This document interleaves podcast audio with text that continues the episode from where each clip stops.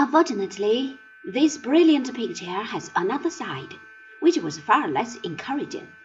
Glory abroad too often means misery at home, and France was no exception to this rule. Louis XIV succeeded his father in the year 1643.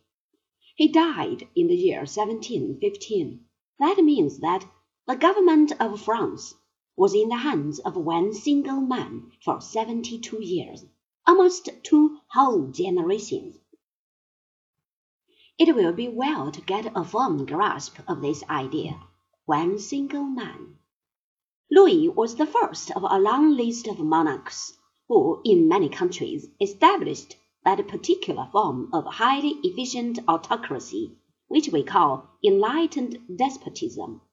He did not like kings who merely played at being rulers and turned official affairs into a pleasant picnic.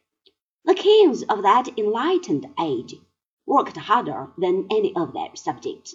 They got up earlier and went to bed later than anybody else, and felt their divine responsibility quite as strongly as their divine right, which allowed them to rule without consulting their subjects.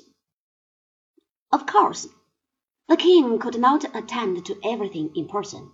He was obliged to surround himself with a few helpers and counselors, one or two generals, some experts upon foreign politics, a few clever financiers and economists would do for this purpose. But these dignitaries could act only through their sovereign. They had no individual existence. To the mass of the people, the sovereign actually represented in his own secret person the government of that country.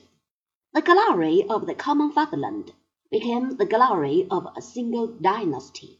It meant the exact opposite of our own American ideal. France was ruled of and by and from the House of Bourbon.